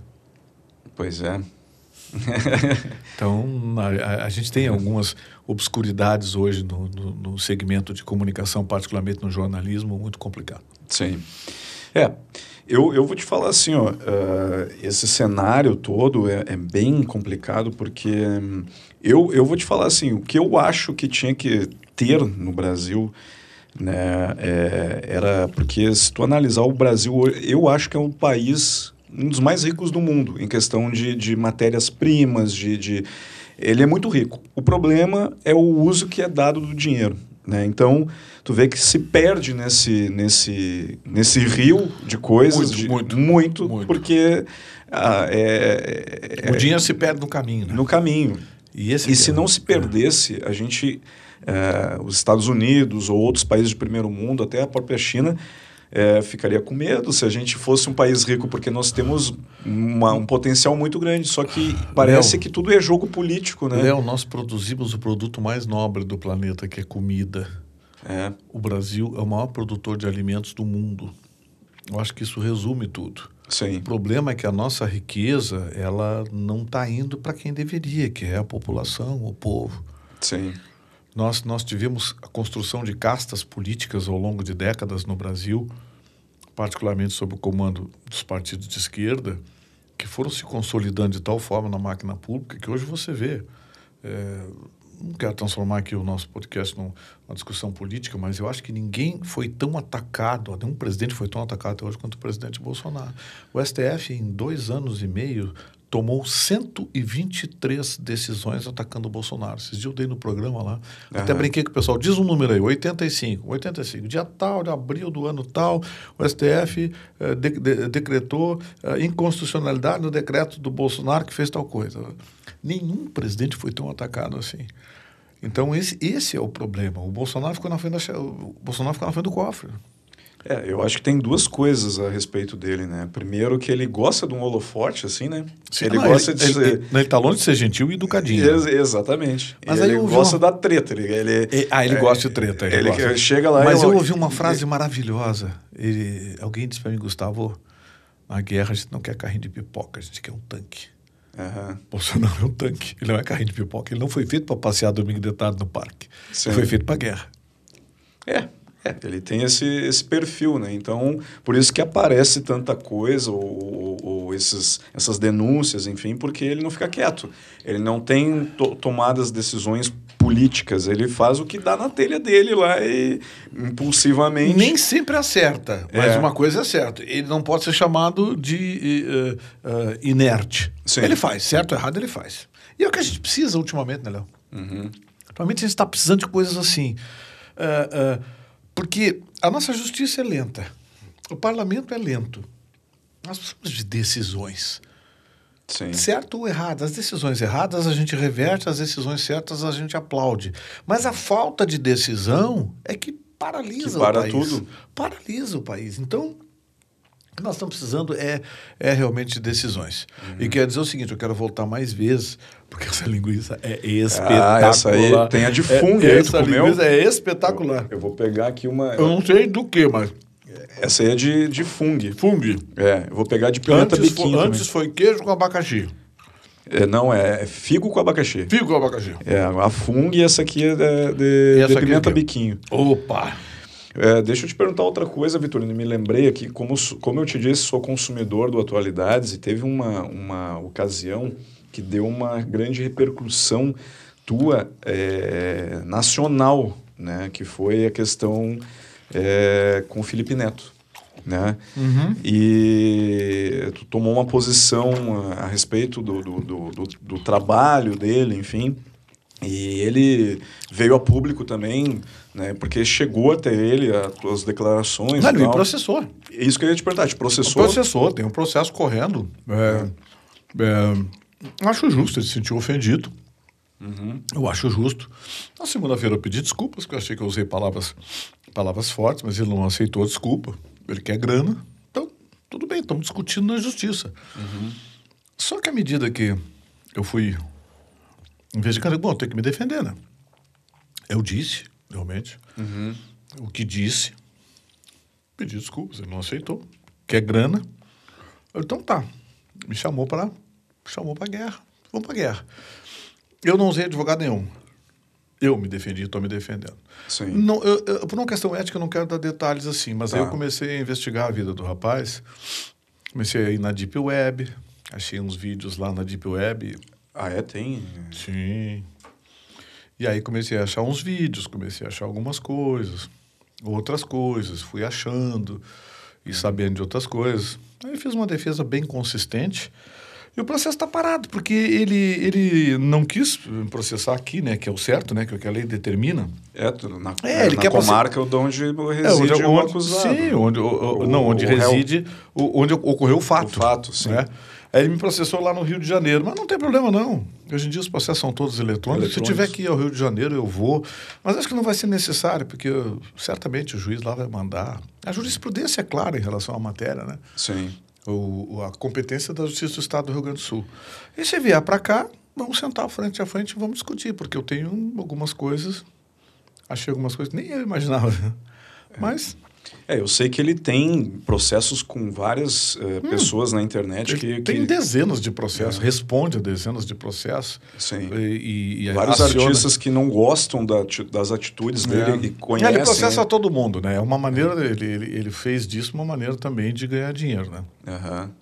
Ele processa todo mundo. Ele ataca também, tem coisas também bem... Né? Não quero avançar mais, mas Sim. também achei muita coisa do tipo, né, ataca e aí depois, quando reage, ele processa. Ele tem, ele, tem, tem ele contratou um, um, escritório, aparentemente é um escritório lá do Rio de Janeiro, só para trabalhar isso. Sim. É, e virou um business para ele, então. É, virou uma, foto, virou uma foto e... negócio, é. é. Mas eu acho que Eu acho que ele perdeu a oportunidade de deixar para lá, com o meu pedido de desculpas, coisa e tal, dava uma tripudiada com a polícia. Mano, ele quer grana, então tá, então vamos partir para guerra. Não uhum. sei se vai ser bom negócio para ele, não. Pois é. É, todo mundo tem o direito, né? Como tu, tu, tu deu a tua opinião, se ele se sentiu mas, vai ser um processo... ofendido, né? Eu acho que ele tem, mas é, é que ele também tem, é, pessoalmente, assim, pelo que eu acompanho o trabalho dele, ele tem vários problemas e muita gente acusa ele de várias coisas sérias, assim, de... de, de, de é, o, é... O, o, o, que acontece, é, por uma questão ética, eu não posso divulgar detalhes do processo, uhum. uh, por enquanto, né? Porque Sim. ainda não foi apresentada a réplica, é, não, não foi... Não foi, não avançou a coisa ainda, tá, tá parada no gabinete do juiz lá. Mas assim, é, é, vai ser uma briga boa e vai ter repercussão. Esse sim, esse processo tem repercussão nacional. Porque como o processo não está em segredo de justiça, Ele é aberto a todo mundo. Né? Sim, eu vou abrir as peças processuais e as provas todas. Sim. Vou abrir as peças processuais, as provas, os vídeos. Vou abrir. Quem quiser colocar no ar. Mas eu estou aguardando. Bom, tu fez um processo investigativo sobre ele, sim. tudo que tu está arrecadando de material está anexando no processo. Sim, ali. sim, sim. Virou uma briga jurídica, né? Sim uma briga jurídica. Ele já assustou muito jornalista aí, tem um rapaz do Paraná que fez o rapaz ir até o Rio de Janeiro, o rapaz teve que fazer vaquinha, foi defendido lá para o advogado, perdeu o processo. Aí, teve, sabe, ele processou um monte de processo, um monte de gente. Se você bota o nome dele ali, sai um monte de processos, enfim. E ele transformou isso numa forma de negócio também, né? Sim. E, só que é, eu tenho a sensação que ele chamou para briga o cara errado. Tu gosta de uma peleia. Uma, rapaz, tribunal e, e vara judicial, vara penal, essa coisa é o meu território, é minha casa, né? Sim. Meu escritório, eu, eu, eu vivo disso, que eu, as minhas despesas são pagas pelo meu trabalho como advogado. Então, aguardar para ver. Tem que aguardar agora para ver. É. E fiquei curioso para saber o que, que tem nesse processo aí que ah, tu vai revelar. Se quiser revelar um dia conosco aqui, bah, vai ser um... Vai ser uma. Vai ser um podcast maravilhoso. Uma bomba. Só né? se tiver essa linguicinha de novo. Essa aí vai ter, com certeza. Rapaz, que espetáculo. Essa aí é de pimenta biquinho. Que... Rapaziada, Carlsberg, vocês são maravilhosos. É, Gramberg Alimentos aí, ó, sabores que marcam o momento. Você está marcando o um momento conosco aqui da nossa, da nossa prosa. E tu teve, Vitorino, além do, do Felipe Neto, mais al, algum tipo de processo pelas opiniões lá que. Ah, tive umas encrencas lá no Rio, mas tudo coisa pequena por causa das opiniões do lugar da futebol. Tem jogador que se sentiu ofendido. Uhum. Aí entrou com interpelação judicial. Sim. Essas coisas. Mas não. Mas não me assusta, não, porque um, um jornalista que vive de opinião. Sim. Ele tem que, né? Cara, quem não quer se molhar não sai na chuva.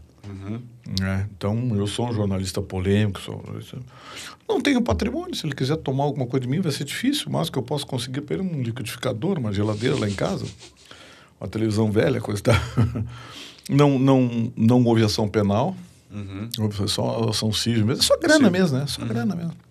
Só grana mesmo. Mas, vamos aguardar para ver. Eu, particularmente, prefiro esperar. Claro. O processo deve vir para Porto Alegre, deve ser inevitável, né? A, a Justiça do Rio de Janeiro deve declinar a competência para Porto Alegre. Se não declinar, vai ter recurso. E se estiver aqui a Brasília, eu vou a Brasília, porque, né? Sim. Mas eu confio na Justiça do Rio de Janeiro. Mas vai movimentar com certeza aí a mídia quando, quando tiver alguma, ah, sim. alguma solução ali, alguma ah, sim, decisão do, do, Certamente, certamente. É. Ganhando ou perdendo, garanto a você que ele vai perder. É ganhando ação ou perdendo ação, ele vai perder. E a ação que ele colocou em ti foi algo assim não, exorbitante? De, não, pode... Hoje em, dia existe um, hoje em dia existe um teto, um patamar. Você pode pedir o que quiser, né? Uhum. Papel cabe tudo, a petição cabe tudo. Sim. Mas as indenizações por dano moral hoje, um xingamento aqui, um xingamento ali. Mas tem decisões da Suprema Corte, do STF, que diz que programas ao vivo, muitas vezes o calor do debate, provoca expressões mais fortes que não justificam qualquer tipo de dano moral, considerando, né? É que um dano moral, normalmente, o pessoal coloca ali em torno de 20 mil, alguma coisa assim, mas esses processos, assim, quando são artista, artistas, né? É. A gente ouve casos de, de centenas de, de, né, de, não, de pode, milhares. Olha, pode, eu não quero revelar detalhes, mas não ah. tem nada de não tem nada de absurdo. Claro que o valor que pediram é um valor fora da casinha, mas nenhum juiz embarca mais nessa, né? Sim. A própria jurisprudência da justiça hoje trata essa matéria como uh, como uma matéria pacificada nos tribunais superiores. Uhum. Entendeu? Uh, a gente está fazendo um programa aqui, nós discutimos e eu te chamo de filho de não sei quem. É, entendeu? Sim. Aí, amanhã eu chego e digo: olha, ah, Léo, desculpe, Léo, foi, errei. Acho que usei o calor do debate, usei palavras fortes demais, coisa e tal, me desculpa, coisa e tal. Você pode simplesmente dizer: não, tá bom, mas você foi um irresponsável, inconsequente, tá bom, tudo bem, tudo certo. Mas ou, ou pedir direito de resposta, tudo aí está claro. tá, tá, tá, tá, dentro da lei. Agora você pode simplesmente dizer o seguinte: não, foi legal, gostei, coisa e tal, mas eu quero uma grana. Uhum. Eu quero uma grana. E é mais ou menos isso que o rapaz fez. Que isso fez? denota a conduta, né? A conduta dele. A, a né? atenção e a conduta, enfim. Uhum. Mas a casa está caindo lá. Que bom. Eu que faz bom, tempo. Que bom que está tá correndo a coisa, né? É. E dentro do, do, do Atualidades, assim, é, tem alguma, alguma novidade, alguma coisa que vem por aí que tu queira falar para gente da, da, em, em primeira mão, assim, que que eu sei que vocês estão tão, tão criando coisas, assim, tá, tá mudando sempre. A Rede Pampa, ela tem um componente bem interessante. O, o Previt, não sei se você conhece o Previt, do blog do Previt. O Previt uhum. é uma figuraça. Uhum. Ele eu sempre escrevia sobre rádio e televisão, coisa e tal. E não era muito querido, não, porque ele criticava mesmo. O pessoal ficava bravo com ele. Mas ele é gente boa, eu gosto. Previt é meu amigo, uma figuraça. O Previt apelidou Dr. Otávio Gadrei, que é o diretor-presidente da Rede Pampa de Comunicação, de Silvio Santos dos Pampas, Silvio Santos de Bombacha. Por quê? o Silvio Santos, à noite, tem uma ideia. Rapaz, e se eu colocar o programa tal em tal hora e fizer não sei o quê, pá! Ele vai e faz e dá certo. Uhum. Doutor Otávio é assim, se ele for dormir com uma ideia, hoje, de manhã, ele chama os coordenadores, os responsáveis. Gente, olha só, tive uma ideia Vamos fazer isso aqui assim. Aí ficou todo mundo. Vamos fazer isso aqui assim. Ah, tá, doutor, vamos pensar. Não, não vai pensar nada. A partir de amanhã eu quero assim, assim, assim, assim. Vai fazer e da noite pro dia surge. Foi assim que ele montou a maior rede de rádios do Rio Grande do Sul. A maior rede de rádios FM do Rio Grande do Sul é lá da Rede Pampa. São 13, 14 emissoras. Tem litoral, tem aqui em Porto Alegre. As rádios segmentadas, a Rede Pampa lançou as rádios segmentadas, uma rádio só com música sertaneja. Sim.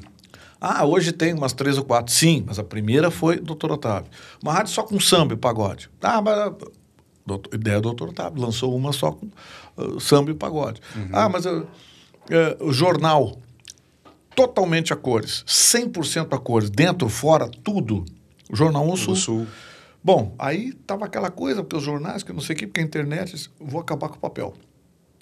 Jornal totalmente digital e gratuito. A pessoa vai lá de manhã, baixa o jornal e lê no celular, ou lê onde quiser, coisa e tal.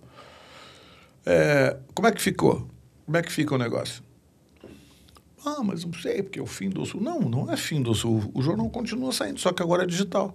Uhum. Resultado: foi o primeiro jornal digital do Rio Grande do Sul. Hoje, hoje todo mundo, os outros grupos aí estão fazendo, fazendo digital, digital, baixar o jornal.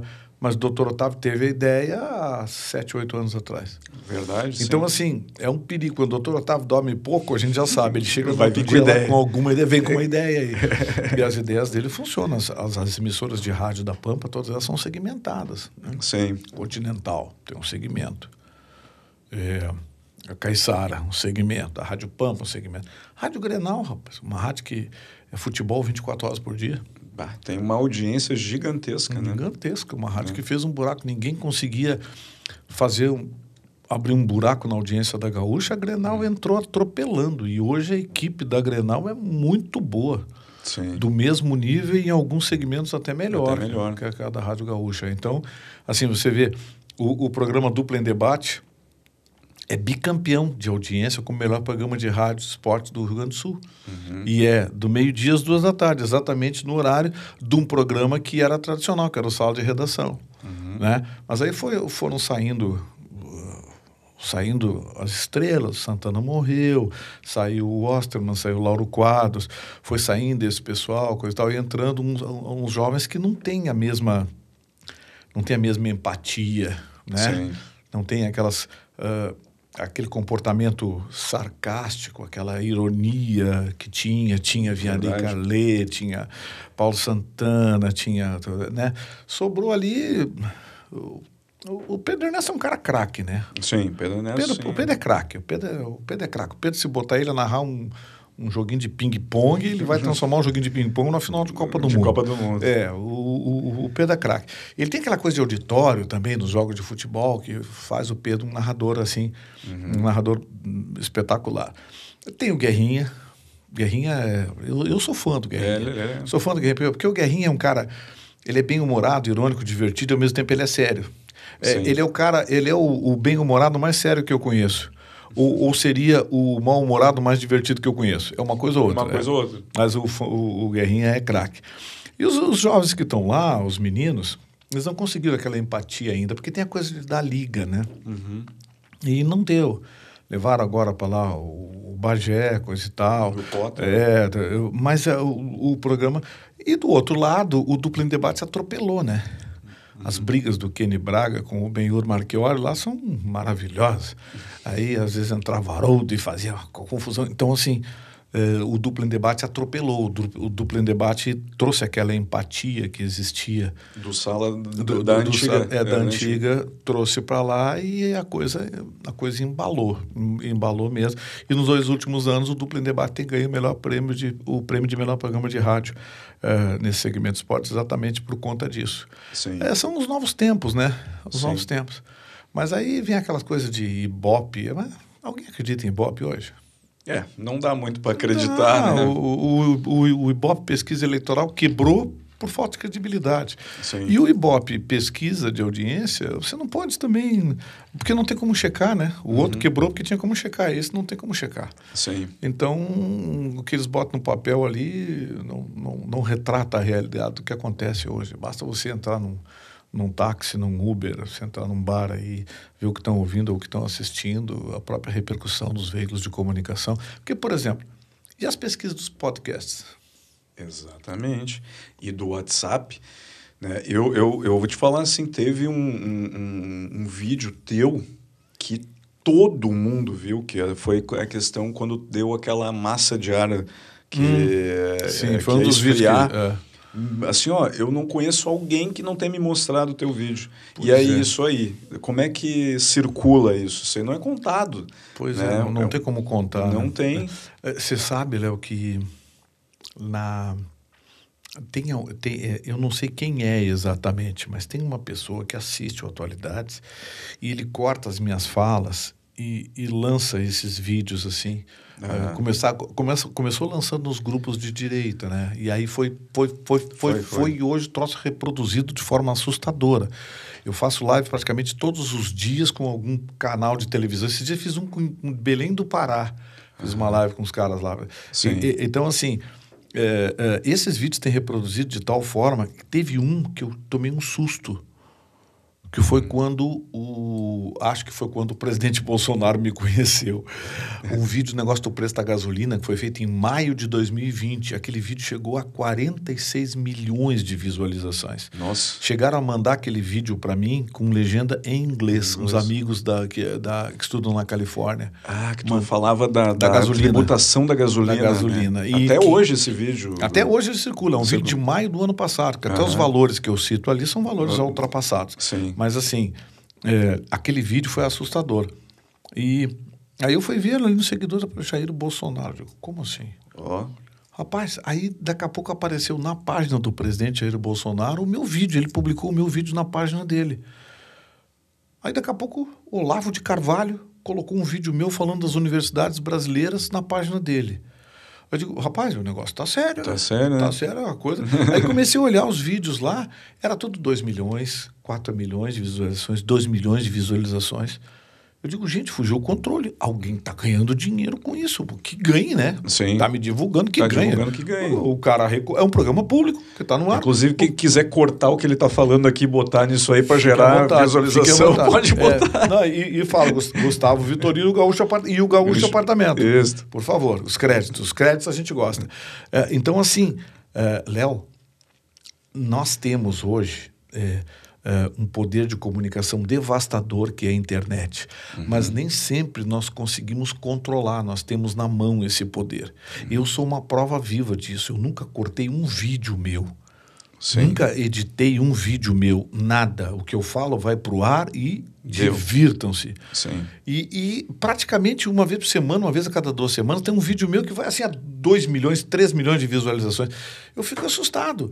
O do frio repercutiu. Agora tem um que está rodando aí, que é, é, Nós estávamos debatendo no programa, acho que foi o Chicão que disse: ah, o Bolsonaro não tem proposta, não sei o quê, para para E aí eu rebati falando da proposta do Bolsonaro, enfim, não vou reproduzir aqui que ficaria chato, mas uhum.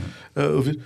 Esses dias fui olhar, já está em 600 mil visualizações. Eu já tinha recebido ele de umas 10 pessoas. Eu digo, pronto, mais um que viralizou. Um viralizou. E eu não preparo nada.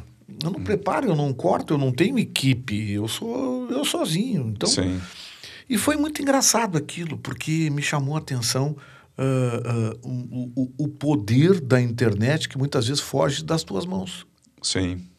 Foge. Tu, quando tu cria o material e joga ele hoje em dia, esquece. onde for, é. esquece é. que ele vai para o mundo, né? Vai pro mundo. E aí, hoje, até com os podcasts, tem canais específicos só de cortes de podcast. Tipo, tu, tu lança o teu, o teu podcast, cara vai lá, baixa o momento que o cara fala alguma coisa e coloca ali de vários podcasts. É, é um sabe, exemplo. Né? É, você sabe que isso tem um perigo, né?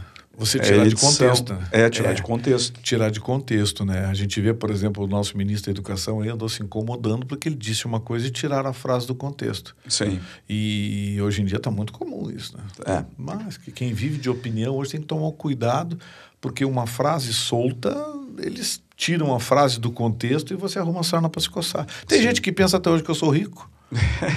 é, eu também, mas não sou, mas que pense, né? É, não, eu deixo, eu deixo. Aí o Chicão diz, ah, o Vitorino, o Vitorino é rico, um advogado internacional, coisa tal. Não, não deixa, deixa. é duas formas que a gente não deve, de forma alguma, Uh, uh, contestar, é. que é ser fogoso e ser rico. É, pois é, vamos deixar que fale. Né? Deixa que fale. É. E Gustavo, essa semana teve um, um, um também, um, até ia te perguntar da questão assim da, da do vamos dizer assim, do, do, dos cortes ou do pessoal é, tentando. Porque houve um caso ali de um vídeo, que tu, uma live que tu fez essa semana, que, o, que houve um Sumiu. Sumiu. Sumiu. É, como é que Oswaldo Eustáquio. É, eu faço uma live todos os domingos com o deputado Zuco. Uhum. É o deputado mais votado da história do Rio Grande do Sul, deputado estadual. O deputado Zuco é, um cara de um poder político assim, devastador. E me convidou, ah, Vitorino, vamos fazer uma live aos domingos sempre, criar um programa fixo aos domingos. Então, todo domingo, sete horas da noite, a gente faz uma live que vai nas minhas redes sociais, nas redes sociais dele. Uhum. Já faz mais de um ano isso, e a gente nunca falhou um domingo. Eu viajando ou ele viajando, a gente tá. Ele já fez até da beira da praia de celular a live. Sim. Então, assim. E a gente convida sempre personalidades, né?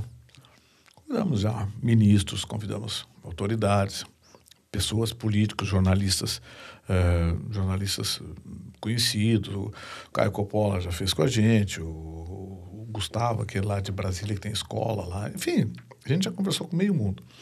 E no domingo passado nós convidamos o Oswaldo Eustáquio, que está no México. Uhum. E ele fez diretamente do México com a gente. E o Oswaldo Eustáquio é um cara polêmico, mas é um cara que está sendo perseguido, né? Uhum. Estão tirando tudo do ar dele. E a gente fez uma live. A live não teve nada demais. Teve aquela reclamação, ah, o STF está abusando, fazendo coisas fora da lei, coisa e tal. Não teve nada demais. Uhum. Mas eu pressenti, eu disse, eu disse para o deputado Zuco, eu digo, Zuco, é, essa live vai cair. Eles não vão derrubar a live, mas o vídeo que vai ficar para repercutir vai cair, vai eles vão cair. derrubar. E dito e feito. O, o, a live foi das 7 às 8 da noite, 11 horas, 11 e meia, por aí as pessoas começaram a mandar mensagem. Cadê o vídeo? Cadê o vídeo? Derrubaram, não está mais. Tiraram o vídeo do ar. Não uma sei se pro... de censura isso, né? Sim, é uma censura aberta. O Oswaldo Stack está censurado direto. Sim. E eu não sei se eu e o Zuco também não estamos daqui a pouco, né? Porque o Zuco já teve já teve página derrubada, eu já tive página derrubada. Derrubaram meu perfil uma vez. Bah. Aí o pretexto era que tem que se reidentificar. Eu me identificava com a minha senha, não é essa senha. Como não? O perfil é meu. Então foi invadido, tá? Telefone, aí dava o meu telefone. Não, não é esse telefone. Digo, Pô, o perfil foi invadido então, né? Sim. Aí mandei mensagem. Mandei outra, aí responderam, dizendo que era um procedimento, blá, blá, blá, blá, blá, blá, blá. Aí falei com uma amiga minha, Gustavo, quando eles querem derrubar e não querem assumir, espera uns 30 dias e entra de novo sem dizer nada. E foi o que aconteceu. Um mês depois eu entrei de novo com a mesma senha, mesmo login, tudo certinho, entrou. entrou. É, é, censura.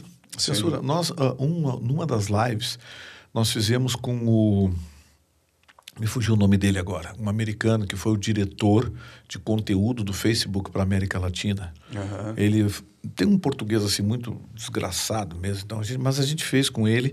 Ele estava no Colorado, é onde ele mora, né?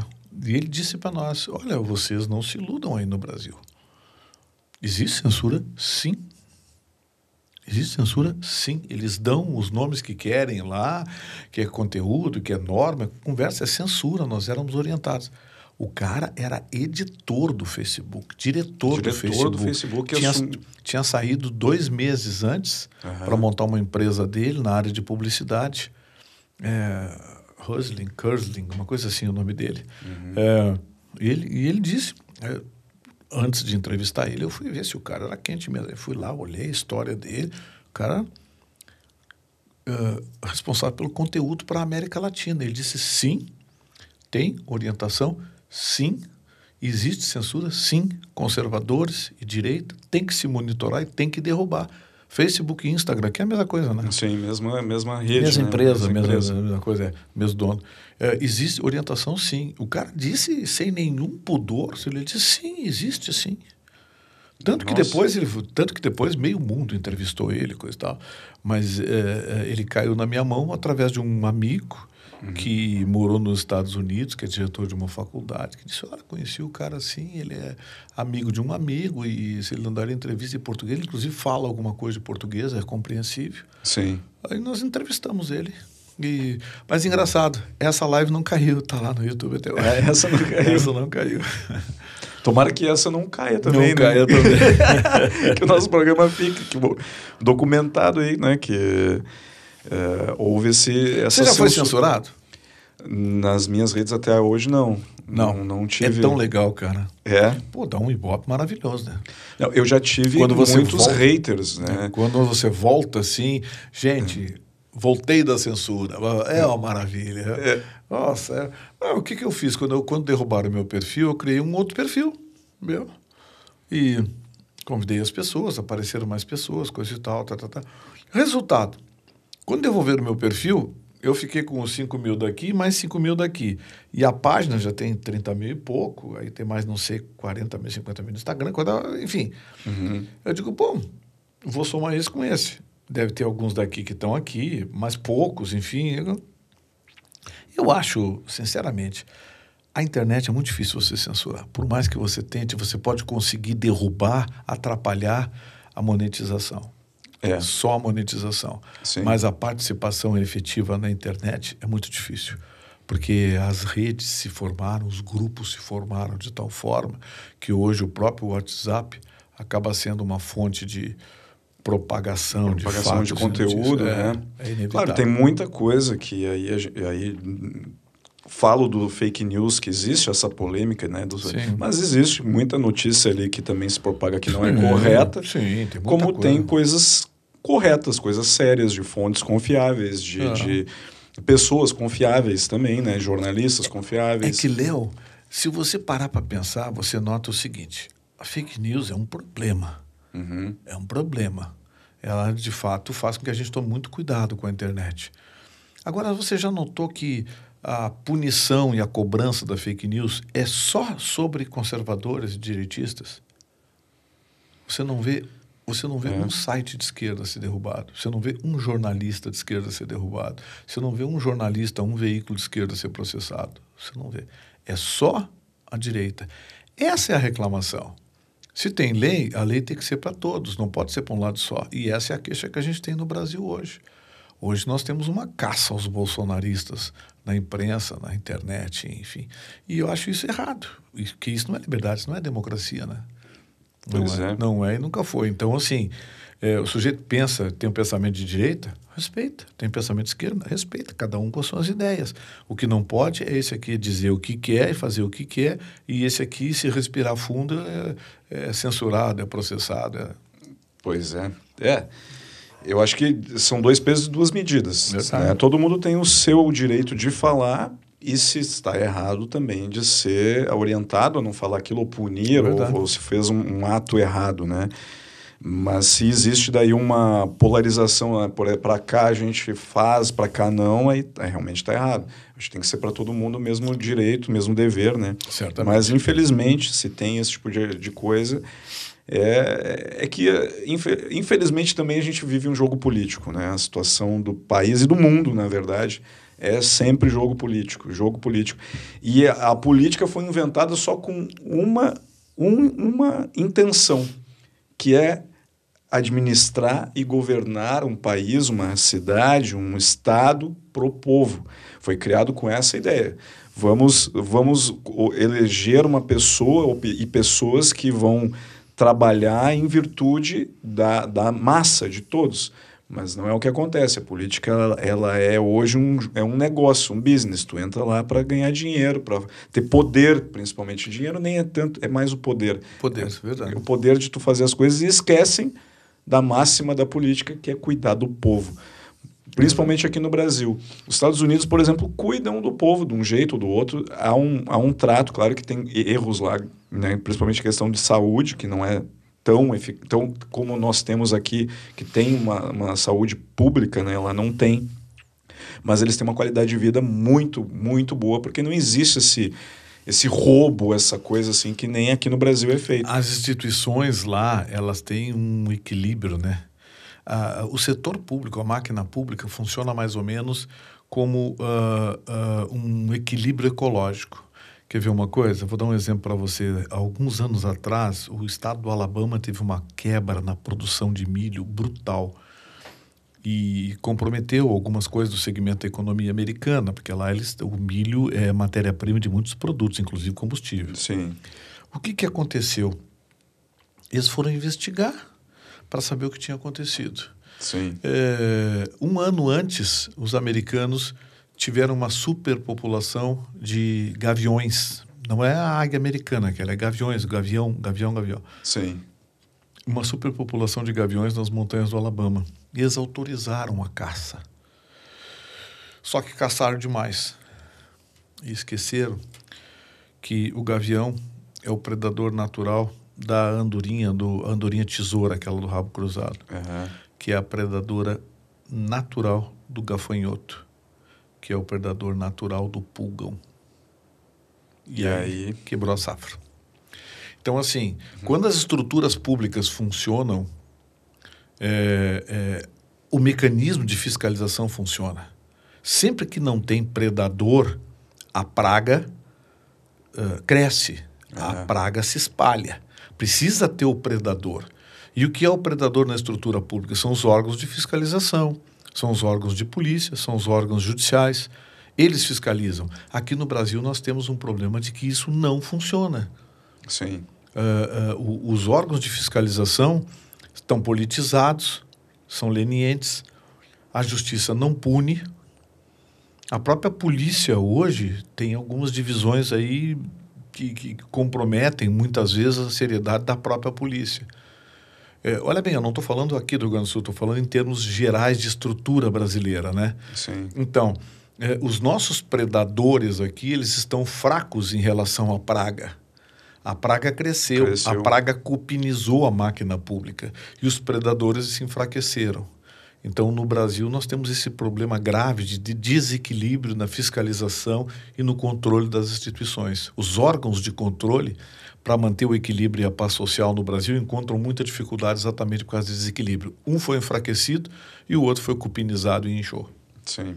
E quem perde com tudo isso é o povo no geral, porque nós, né?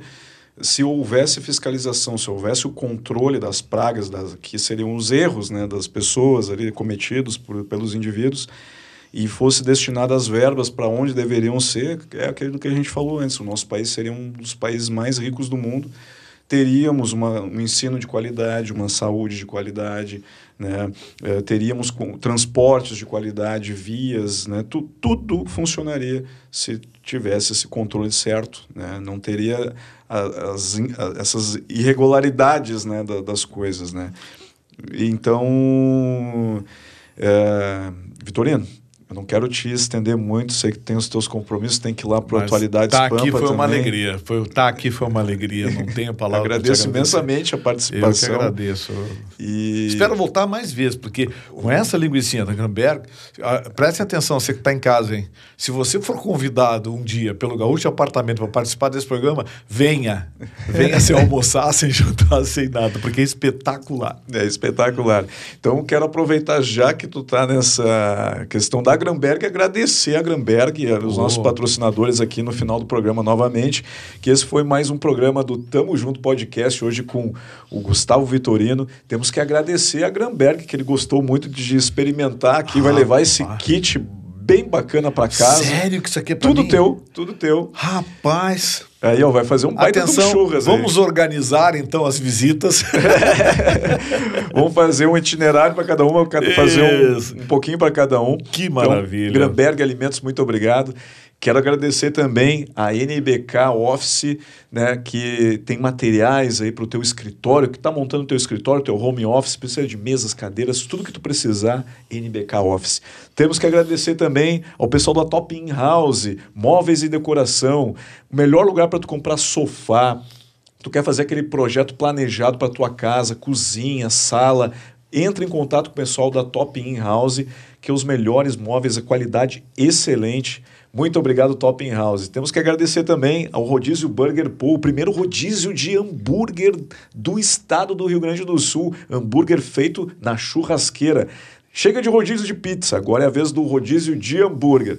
Temos também que agradecer aqui a Salva Craft Beer. Muito obrigado, Salva Craft Beer, cervejas artesanais, por estarem junto com a gente aqui. Também que está junto aqui com a gente o pessoal da Leve Pronto, que eu vou aproveitar e vou dar aqui para o Gustavo Vitorino, que eles Olha. nos deram aqui para te dar de presente duas marmitas congeladas aqui. Que beleza. Que são marmitas aqui, ó, da, da Marmitas Leve Pronto, que tu monta a marmita. Que né? Tu escolhe a proteína, o carboidrato, né? Então vou te dar de presente aqui, tá um pouquinho molhado, que, que tá congelado, né, gente, enquanto maravilha. o programa tava aí rodando. Ô, gente, Leve Pronto, muito obrigado. Obrigado pela gentileza, obrigado pela lembrança. Que maravilha. Você monta, literalmente, você monta o teu prato. Isso, na, na marmita e tu pode deixar congelado em casa. Que tu escolhe espetáculo. o carboidrato, a proteína, qual verdura, qual salada que tu quer ter ali dentro também. Só esquenta no micro e tá Pronto. Temos que agradecer também a RJ Dil, ferragens para móveis aí desde 1988. Está procurando ferragem para os teus móveis, puxadores, dobradiças, tudo tu encontra na RJ Dil.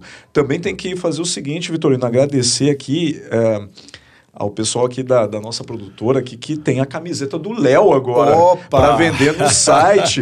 e essa aqui também aí, é um presente para ti. Que maravilha! Com os bordões do galchão de apartamento aqui, o rã, tranquilinho, bem certinho, aí que me refiro, feito carreto e o Tamo, Tamo Junto, junto. Né, que é o bacana. nome do nosso programa também.